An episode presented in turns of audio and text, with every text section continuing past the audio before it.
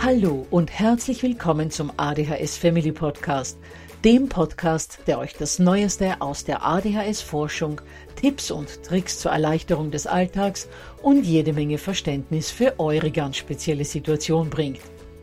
Ich bin im Übrigen Anna und war auch einmal eine verzweifelte Mama von einem betroffenen Kind. Aber heute, viele Jahre und mehrere Fortbildungen später, bin ich Expertin für ADHS und eine sehr entspannte Mutter eines mittlerweile jungen erwachsenen Mannes, der trotz dieses Syndroms zu einem glücklichen und beruflich erfüllten jungen Mann herangewachsen ist. Ich möchte euch mit diesem Podcast genau dort zur Seite stehen, wo auch ich vor vielen Jahren Hilfe gebraucht hätte. Denn ich wünsche mir nichts mehr, als dass es euch auch gelingt, euer Kind in ein glückliches und erfolgreiches Erwachsenenleben zu begleiten. Bevor es aber mit der Episode losgeht, lasst mich noch auf zwei Dinge hinweisen. Punkt 1. Ich spreche in meinem Podcast immer nur von ADHS, weil das in der Fachwelt so üblich ist. Gemeint ist damit aber auch immer die verträumte Variante der ADS. Und Punkt 2. Die Werbungen, die im ADHS Family Podcast geschaltet werden, dienen der Finanzierung von Projekten, die der gesamten ADHS Community zugutekommen – denn sie werden für die Produktion von Erklärvideos für Kinder oder für das familiäre Umfeld, für die Informationsweitergabe an Pädagogen, Diagnostiker und Ärzte sowie für spezielle ADHS-Projekte herangezogen. Mehr Informationen dazu findet ihr am Beginn von Podcast 128 bzw. in dem YouTube-Video, zu dem ich in den Shownotes verlinke. Ja, ihr Lieben, wie bereits letzte Woche angekündigt, habe ich Jörg Dreher, der Diplompsychologe und Psychotherapeut ist und vor allem junge Erwachsene mit ADHS und ADS in seiner Praxis behandelt, diese Woche nochmal zum Interview geladen. Die Resonanzen auf Jörgs Interview in der Episode der vergangenen Woche waren überwältigend und auch das hat uns natürlich darin bestärkt, uns nochmal zu einem Gespräch zusammenzusetzen. Heute wird Jörg uns daher erzählen, wie man die Transition, das heißt die kritische Phase vom Teenager ins junge Erwachsenenalter, bereits in der Kindheit gut vorbereiten kann. Er wird uns darüber berichten, was man tun kann, wenn Heranwachsende plötzlich keine Medikamente mehr nehmen wollen. Und er wird uns auch darüber erzählen, wie und wie lange junge Erwachsene mit ADHS bzw. ADS von den Eltern noch in der Alltagsbewältigung begleitet werden sollten. Gut, dann lasse ich euch nicht länger warten, tauchen wir in das Interview mit Jörg Dreher ein. Ja, herzlich willkommen, lieber Jörg, zurück zum ADHS Family Podcast. Es freut mich wahnsinnig, dass du dich nochmal bereit erklärt hast, unseren Hörern noch einiges äh, Zusätzliches an Information weiterzugeben. Denn wir hatten ja bei unserem letzten Gespräch festgestellt, dass es im Leben von Kindern und Jugendlichen mit ADHS eine sehr kritische und sensible Phase gibt. Und das ist dieser Übergang vom Jugendlichen zum Erwachsenen der für nicht betroffene Kinder oder bei nicht betroffenen Kindern nicht wirklich großartig begleitet zu werden braucht, der aber bei von ADHS betroffenen Jugendlichen immer noch eine sehr enge Begleitung braucht. Und da hast du gesagt, du wärst bereit, uns noch einiges dazu zu sagen. Genau. Also danke, dass, dass du nochmals äh, mit mir ein Gespräch suchst und dass ich meine Erfahrungen aus meiner Praxis mitteilen darf. Also die, die Transition beginnt schon in der Kindheit quasi. Schon in der Grundschulzeit sollte man einem ADHS-betroffenen Kind schon in seiner Sprache und dem Alter entsprechend etwas über ADHS mitteilen. Was ADHS ist äh, und wie das sich bei ihm auswirkt und dass das auch im Laufe der Jugend und später sich immer mehr fängt, sich verbessert und dass man auch einen erfolgreichen Umgang damit entwickeln kann. Also die Transition, der Übergang ins Erwachsenenalter fängt eben schon quasi in der Grundschulzeit an. Vorbeugend, schon vorbereitend ja. auf, diese, auf diese Phase dann, verstehe ja. Also man kann nicht mit 17,5 Jahren sagen, so, Bub, jetzt im halben Jahr bist du erwachsen und dann gehst du allein zum Psychiater und jetzt äh, wirst du auch in Zukunft alles alleine managen. Das wird mit ADHS betroffenen jungen Menschen nicht funktionieren. Ganz bestimmt nicht, richtig. Und dann gleichzeitig ist so, wenn dann der Psychiater auch von ADHS noch wenig Ahnung hat, dann treffen zwei ganz harte Welten aufeinander. Ein unmotivierter 18-Jähriger, den die Mama zum Psychiater geschickt hat, auf einen Psychiater, der sich einen reifen 30-jährigen Patienten wünscht. Und äh, das funktioniert dann meistens nur ein, zwei Gespräche und dann äh, entfällt das ADHS-Rezept auf Dauer. Oder muss nach zwei, drei Jahren wieder ein neuer Anlauf bei einem anderen Psychiater genommen werden. Also wie gesagt, die Transitionsphase früh beginnen, schon in der Grundschulzeit. Bei uns zu Hause, da meine Frau Lehrerin ist äh, und ich Psychotherapeut, hat mein Sohn immer am Frühstück sozusagen viel mitgehört, was mit ADHS-Schülern und ADHS-Patienten, was da die Probleme sind. Und er hat von Jahr zu Jahr dann auch mitgesprochen und hat dann für sich selber so eine eigene Vorstellung darüber entwickeln können, was denn ADHS ist, wie man damit umgeht und dass Medikamente sehr wichtig sind und dass man die Medikation möglichst dann auch fortsetzen sollte, wenn man ein junger Erwachsener ist und nicht, wie es leider so viele machen, schon mit 14, 15 in die Ecke schmeißen und dann ein halbes Jahr später leider gern zum THC greifen. Also zu, zu Gras, zu Cannabis, zu, genau. zu Joints, ja. ja. ja. Vielleicht ja. darf ich noch kurz einwerfen für die Hörer, die die Folge davor nicht gehört haben. Dein Sohn ist ebenfalls von ADHS betroffen. Ja, genau. Und äh, gleichzeitig war es bei meinem Sohn auch so, dass er in der Phase mit 14, 15 zu mir gesagt hat, ich möchte jetzt mal keine Medikamente mehr nehmen. Also es ist ganz gesund, dass ein Jugendlicher auch mal versucht, Selbstständigkeit auszuprobieren und dann sich auch mal gegen Medikamente ausspricht. Leider sind dann nicht informierte Eltern fast froh darüber, dass die Sache mit den Medikamenten jetzt endlich mal vorbei ist der richtige Weg wäre eher der andere, dass man den jungen Mann oder den Jugendlichen erst mal so drei, vier, fünf Wochen lang Erfahrungen macht, wie es ist ohne Medikation. Und dass man ihn dann wieder vorsichtig äh, dazu hinführt, dass er halt trotzdem weiterhin Medikamente braucht, dass die Noten stabil bleiben, dass er einen freundlicheren Umgang hat mit seiner Freundin vielleicht oder mit Schulkameraden, dass er sozial wie auch schulisch zehnmal besser funktioniert, wenn er weiterhin seine Medikamente einnimmt. Und das ist eigentlich bei ganz vielen der große Knackpunkt, wenn man so mit 13 bis 15 ganz aus der Medikation rauskommt und dann mit äh, Anfang äh, oder bei der ersten, zweiten gescheiterten Berufsausbildung, dann fällt einem auf einmal wieder ein, dass man ja ein ADHS-betroffener Mensch ist und dass es vielleicht auch daran liegen kann, dass man die Medikamente nicht mehr genommen hat.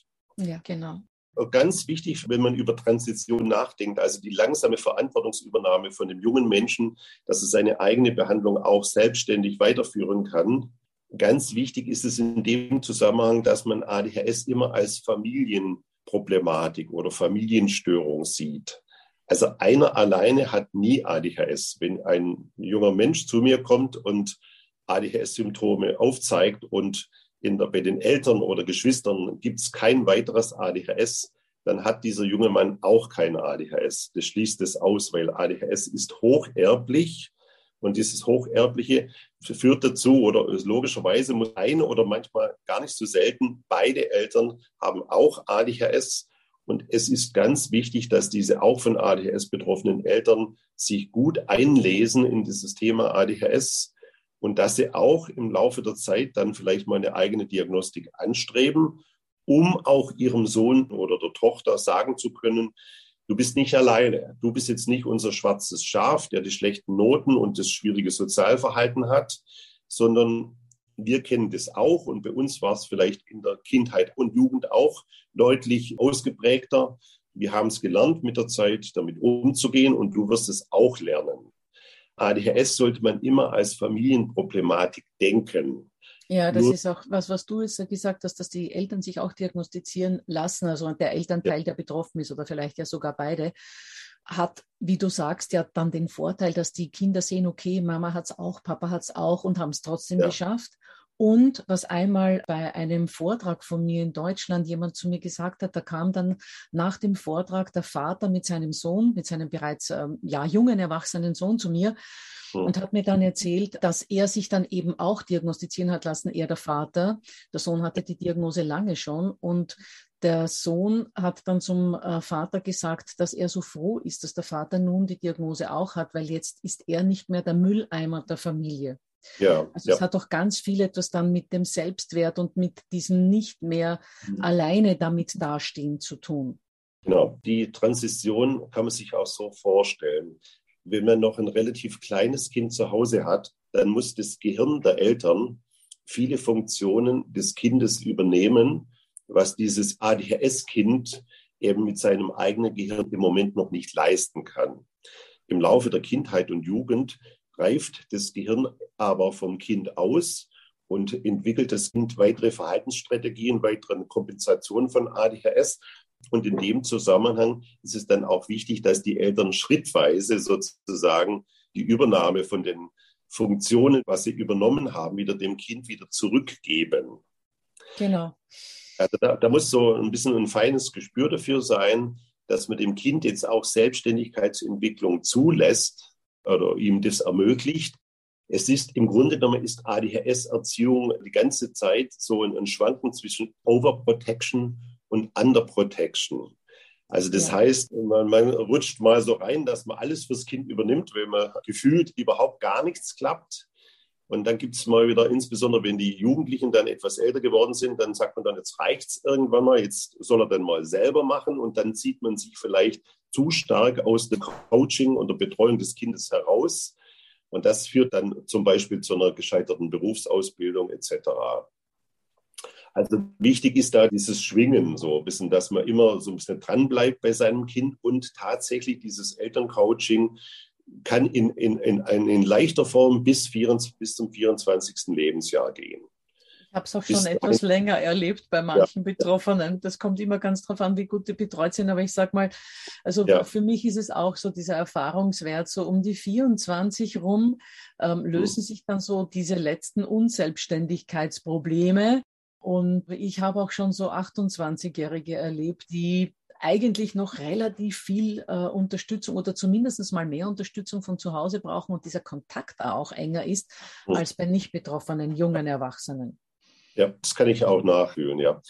Also es ist wichtig, dass man auch begreift, dass ADHS vom Ausprägungsgrad im jungen Erwachsenenalter sehr verschieden sein kann.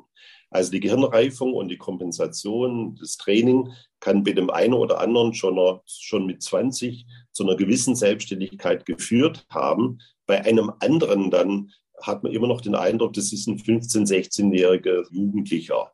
Also die Ausprägung vom ADHS ist Anfang 20 sehr individuell verschieden und kann bis Ende 20, Anfang 30 schrittweise immer äh, sich noch weiter auswachsen.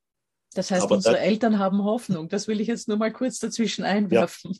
Man muss quasi ein ADS-Kind immer nur gucken, dass es älter wird. Und das, das wird äh, äh, logischerweise dann alleine. Und dann äh, kann es auch mehr äh, selbstständiger Dinge übernehmen. Aber die harte Transitionsphase, die ist zwischen 18 und 22.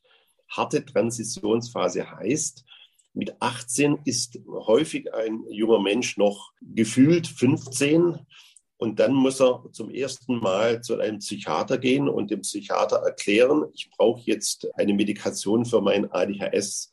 Und das ist äh, ganz, ganz häufig super schwierig. Und darum rate ich auch, dass die ADHS-Eltern bei der ersten Kontaktaufnahme zu Psychiater oder Psychotherapeuten in der Phase von 18 bis 22 das, äh, ich wollte schon sagen, das Kind, aber den, den jungen Erwachsenen noch begleiten. Und da gibt es aber dann schon wieder so eine gewisse Hürde, weil manche insbesondere tiefenpsychologisch äh, angehauchten äh, Psychiater dann das schon als grobe Einmischung der Eltern sozusagen verbieten. Die Eltern müssen dann etwas betröppelt im Wartezimmer Platz nehmen und gucken, was dann jetzt in dem Gespräch mit dem Psychiater überhaupt passiert ist.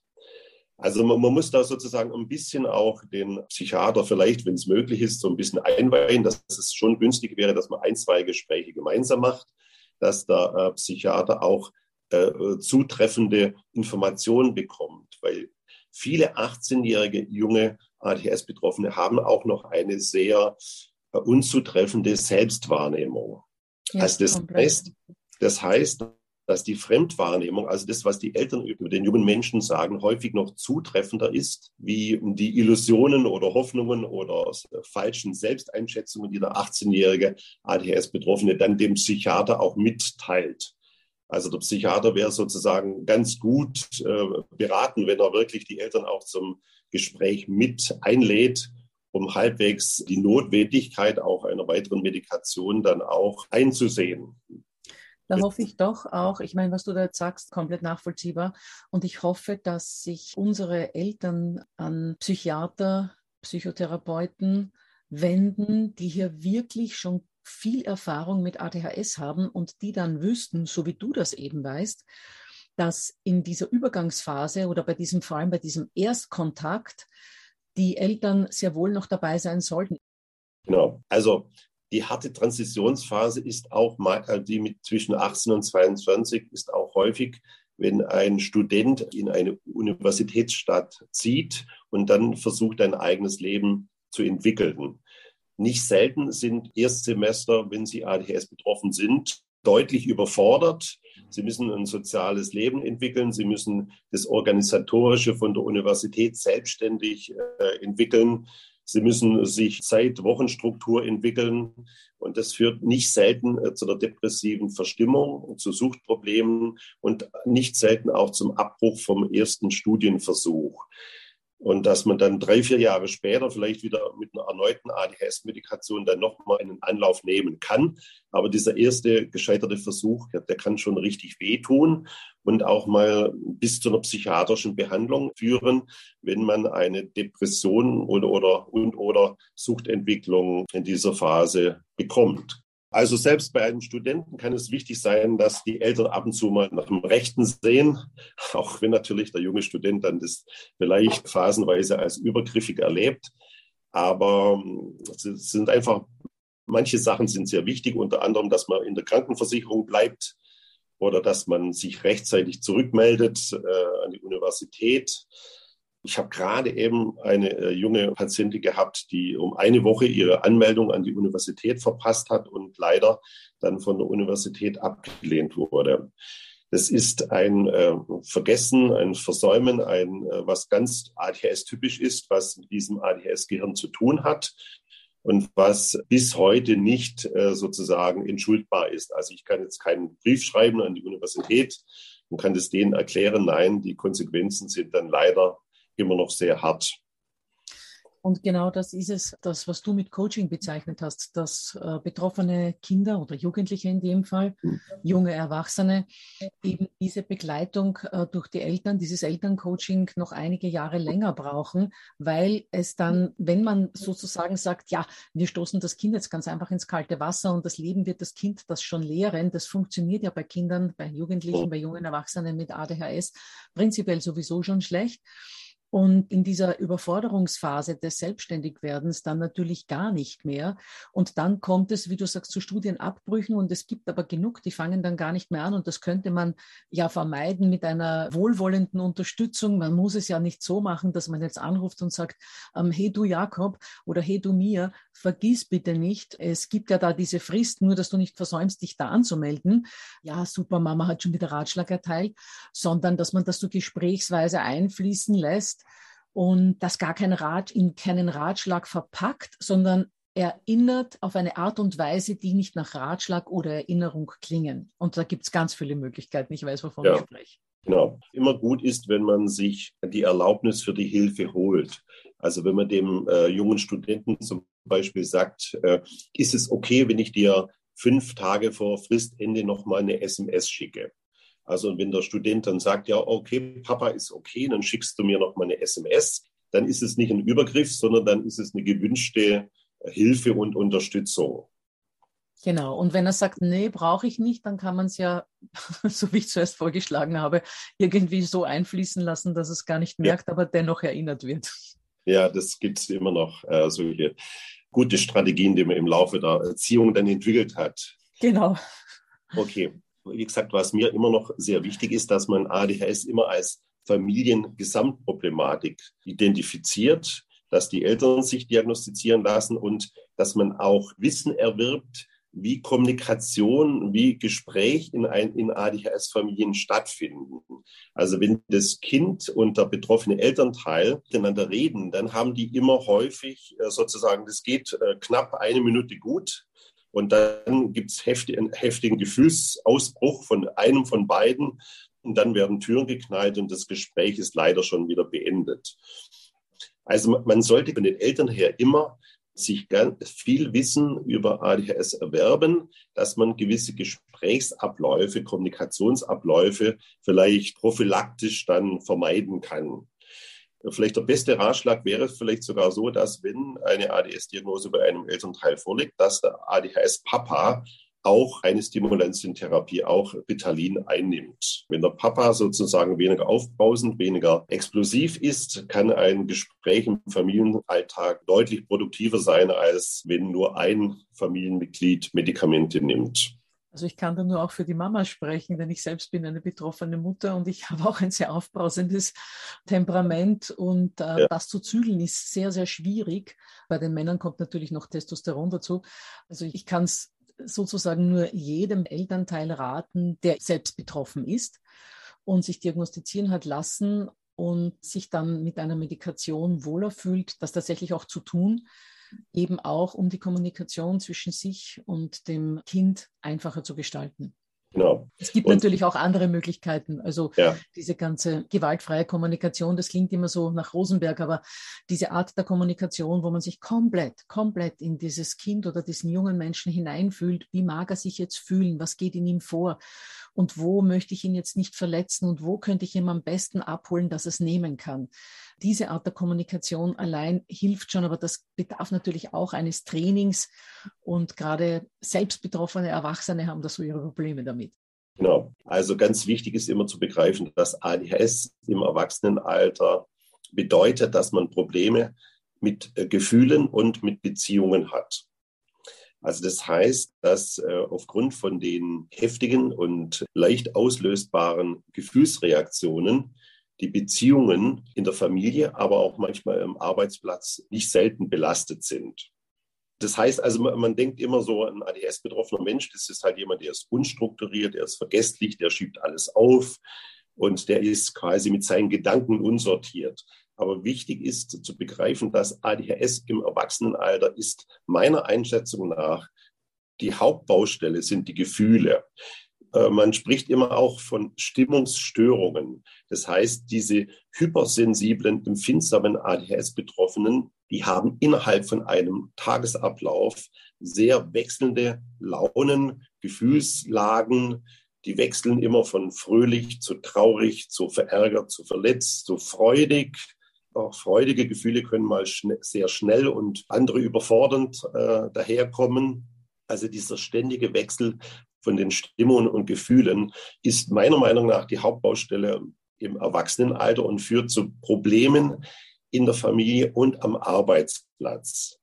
Wenn ähm, ADHS-Betroffene an ihrem Arbeitsplatz vielleicht jahrelang eine gewisse Stabilität haben, weil man auch mal eine laute Äußerung oder mal eine Vergesslichkeit oder sonstige Dinge werden vielleicht vom alten Chef oder wurden vielleicht vom alten Chef immer äh, schmunzelnd toleriert. Und wenn dann der Juniorchef den Betrieb übernimmt, dann kann das für einen Vater mit ADHS bedeuten, dass er auf einmal ganz deutlich unter Druck kommt, weil dieses Verständnis, diese Toleranz vom alten Chef ganz deutlich fehlt und er jetzt abends dann nach Hause kommt, angespannt ist, sofort eher zur falschen Kompensation mit Alkohol greift und dann kann äh, dieses äh, fragile Familiensystem deutlich unter Druck geraten, nur weil sozusagen der alte Chef in Pension gegangen ist.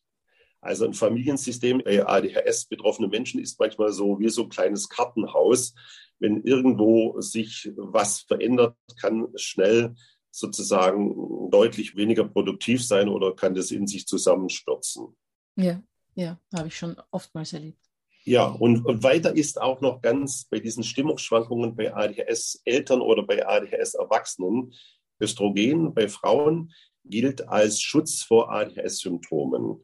Das ist eine ganz wichtige Information, weil im Verlaufe des Monatszyklus verändert sich Östrogen so kann es sein, dass äh, in den Tagen vor den Tagen eine deutlich reduzierte kognitive Leistungsfähigkeit vorhanden ist und auch, dass deutlich stärkere Stimmungsschwankungen, Stimmungsstörungen auch den Familienalltag oder die Atmosphäre im Arbeitsplatz beeinträchtigen können.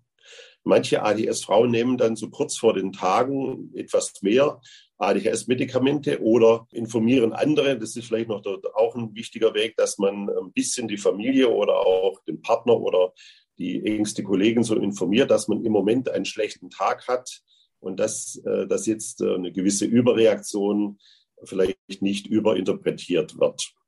Ganz Wicht toll. Das ist ein ganz wichtiges äh, Instrument. Unser Sohn ja. ist zum Beispiel derzeit gerade unter einem extremen Druck ja. und ähm, sagt mir dann immer wieder mal, wenn er weiß, dass wir jetzt dann ein, zwei Stunden gemeinsam verbringen werden, Mama, wundert dich nicht, wenn ich sehr gereizt bin und vielleicht versage, was nicht in Ordnung ist, aber ich bin so ja. im Druck momentan und dann weiß ich das schon und entsprechend reagiere ich dann auch. Genau. Also man kann andere informieren. Also die, die Bedeutung von Östrogen, muss ich jetzt nochmal betonen, das ist auch eine Sache, die bei 45 plus im Lebensalter von ab 45, wenn die Prämenopause bei Frauen anfängt, ist es so, dass Östrogen manchmal auch plötzlich reduziert ist. Also dass man äh, deutlich weniger diesen Schutzfaktor Östrogen zur Verfügung hat. Und so kann eine ADHS-Mama, die sich wacker durch die ganzen Erziehungsjahre von ihren ein, zwei Kindern äh, hindurchgekämpft hat, mit 45 plus auf einmal instabil werden und eine depressive Verstimmung bekommen oder wieder das Rauchen anfangen, weil sie ihre quälenden inneren Gefühle, ihre Stimmungsschwankungen, ihre, ihre chaotischen Gedanken, ihre innere Unruhe, die Getriebenheit auf einmal nicht mehr kompensiert bekommt. Also das ist fast so eine kleine Gemeinheit, dass Frauen, die mit 45 plus in diese Prämenopause kommen, auf einmal auf einer biologischen Ebene deutlich Gegenwind bekommen. Ja. Dass sie dann eben äh, sozusagen verstärkt und vielleicht sogar bei manchen zum ersten Mal im Leben die destruktive Seite von ADHS erfahren. Weil man bisher hat man immer gedacht, ja, wahrscheinlich bin ich ja auch ADHS betroffen wie mein Sohn, aber man hat es nie groß ernst genommen. Aber dann mit 45 plus, mit einer depressiven Entwicklung, mit Suchtproblemen, mit deutlicher ehelichen Spannungen, spätestens dann sollte man nochmals auf die Frage kommen, könnte nicht vielleicht jetzt gerade mit dem schwindenden Östrogen ADHS destruktiver werden und jetzt auch eine Diagnose und eine Medikation einen Sinn machen, um wieder das fragile familiäre Kartenhaus etwas zu stabilisieren. Ja, das ist alles hochspannend, Jörg. Ähm, gibt es sonst noch irgendetwas, das du unseren Zuhörern gerne mitgeben würdest? Ja, es gibt ja verschiedene ADHS-Subtypen. Also es gibt den stillen Verträumten oder den lebhaften, extrovertierten Zappel-Philipp als äh, Subtyp. Und beide unterscheiden sich auch im Umgang mit Schuldzuweisungen. Also ein stiller, verträumter ADHSler, vielleicht eine stille, verträumte Mama, neigt häufig dazu, die Verantwortung für Missgeschicke oder für, äh, wenn in der Familie was schiefgelaufen ist, bei sich selber zu suchen. Also es wird über, äh, stark überbetont, die eigene Verantwortung, vielleicht auch für Probleme, wo man nur 10, 20 Prozent Verantwortung hat. Ein verträumter Subtyp äh, sucht immer die Verantwortung bei sich selber. Der andere Subtyp, der Extrovertierte, der äh, laute Zappel-Philipp, der gibt im Prinzip die Schuld immer regelmäßig den anderen. Der sieht selten Schuld bei sich selbst. So kann es jetzt sein, dass vielleicht die Mama eben verträumt äh, ist und die Schuld immer bei sich sucht und der Mann vielleicht extrovertierter Zappel-Philipp ist, der die Schuld immer den anderen gibt. Das wäre dann eine insgesamt sehr belastende, destruktive äh, Verteilung, wenn man Probleme in der Familie diskutiert. Wenn einer immer sich verantwortlich fühlt und der andere sich nie verantwortlich fühlt, dann müsste man quasi auch mal beiden so einen Tipp geben, vielleicht auch in der Familienberatung, dass jeder ein bisschen der eine Verantwortung abgibt und der andere mehr Verantwortung bei sich selber wieder wahrnimmt und sieht. Das kann auch ein Familiensystem deutlich belasten. Super. Jörg, vielen, vielen herzlichen Dank. Ich denke, du hast den Mamas und Papas jetzt so wahnsinnig viel wichtige Informationen weitergegeben. Aber vor allem das, was du gleich zu Beginn dieser Episode gesagt hast, dass sich alles zum Positiven wendet, wenn die Kinder gut begleitet werden und dass es nur einfach ein wenig länger dauert. Ich glaube, das gibt sehr vielen Eltern von uns Hoffnung. Vielen herzlichen Dank dafür. Ja, ich danke auch für das Gespräch. Ja, ihr Lieben, so wie ich es bereits zu Jörg selbst gesagt habe, waren das wieder spannende 30 Minuten mit ihm und ich bin mir sicher, dass Jörg uns bald wieder mal im ADHS Family Podcast besuchen wird und sein Wissen aus seinem reichen Erfahrungsschatz an uns weitergeben wird. Jörg hat mir im Übrigen noch den Hinweis auf eine wertvolle Seite gegeben, auf der sich Erwachsene mit ADHS gut informieren können. Diesen Link findet ihr in den Show Notes. Und nächste Woche geht es dann mit diesem Thema weiter, wo uns Ralf aus Thüringen, der Leiter einer Selbsthilfegruppe für Erwachsene ist, mit einigen Fallbeispielen verdeutlicht, wie es Erwachsenen mit ADHS, die in der Kindheit nicht gut begleitet wurden, ergehen kann. Und auch wenn da einige sehr traurige Beispiele dabei sind, ist es meines Erachtens wichtig zu wissen, wie die Realität von schlecht oder falsch begleiteten Heranwachsenden im Erwachsenenalter dann aussehen kann. Ich würde mich also freuen, wenn ihr auch nächste Woche wieder mit dabei seid.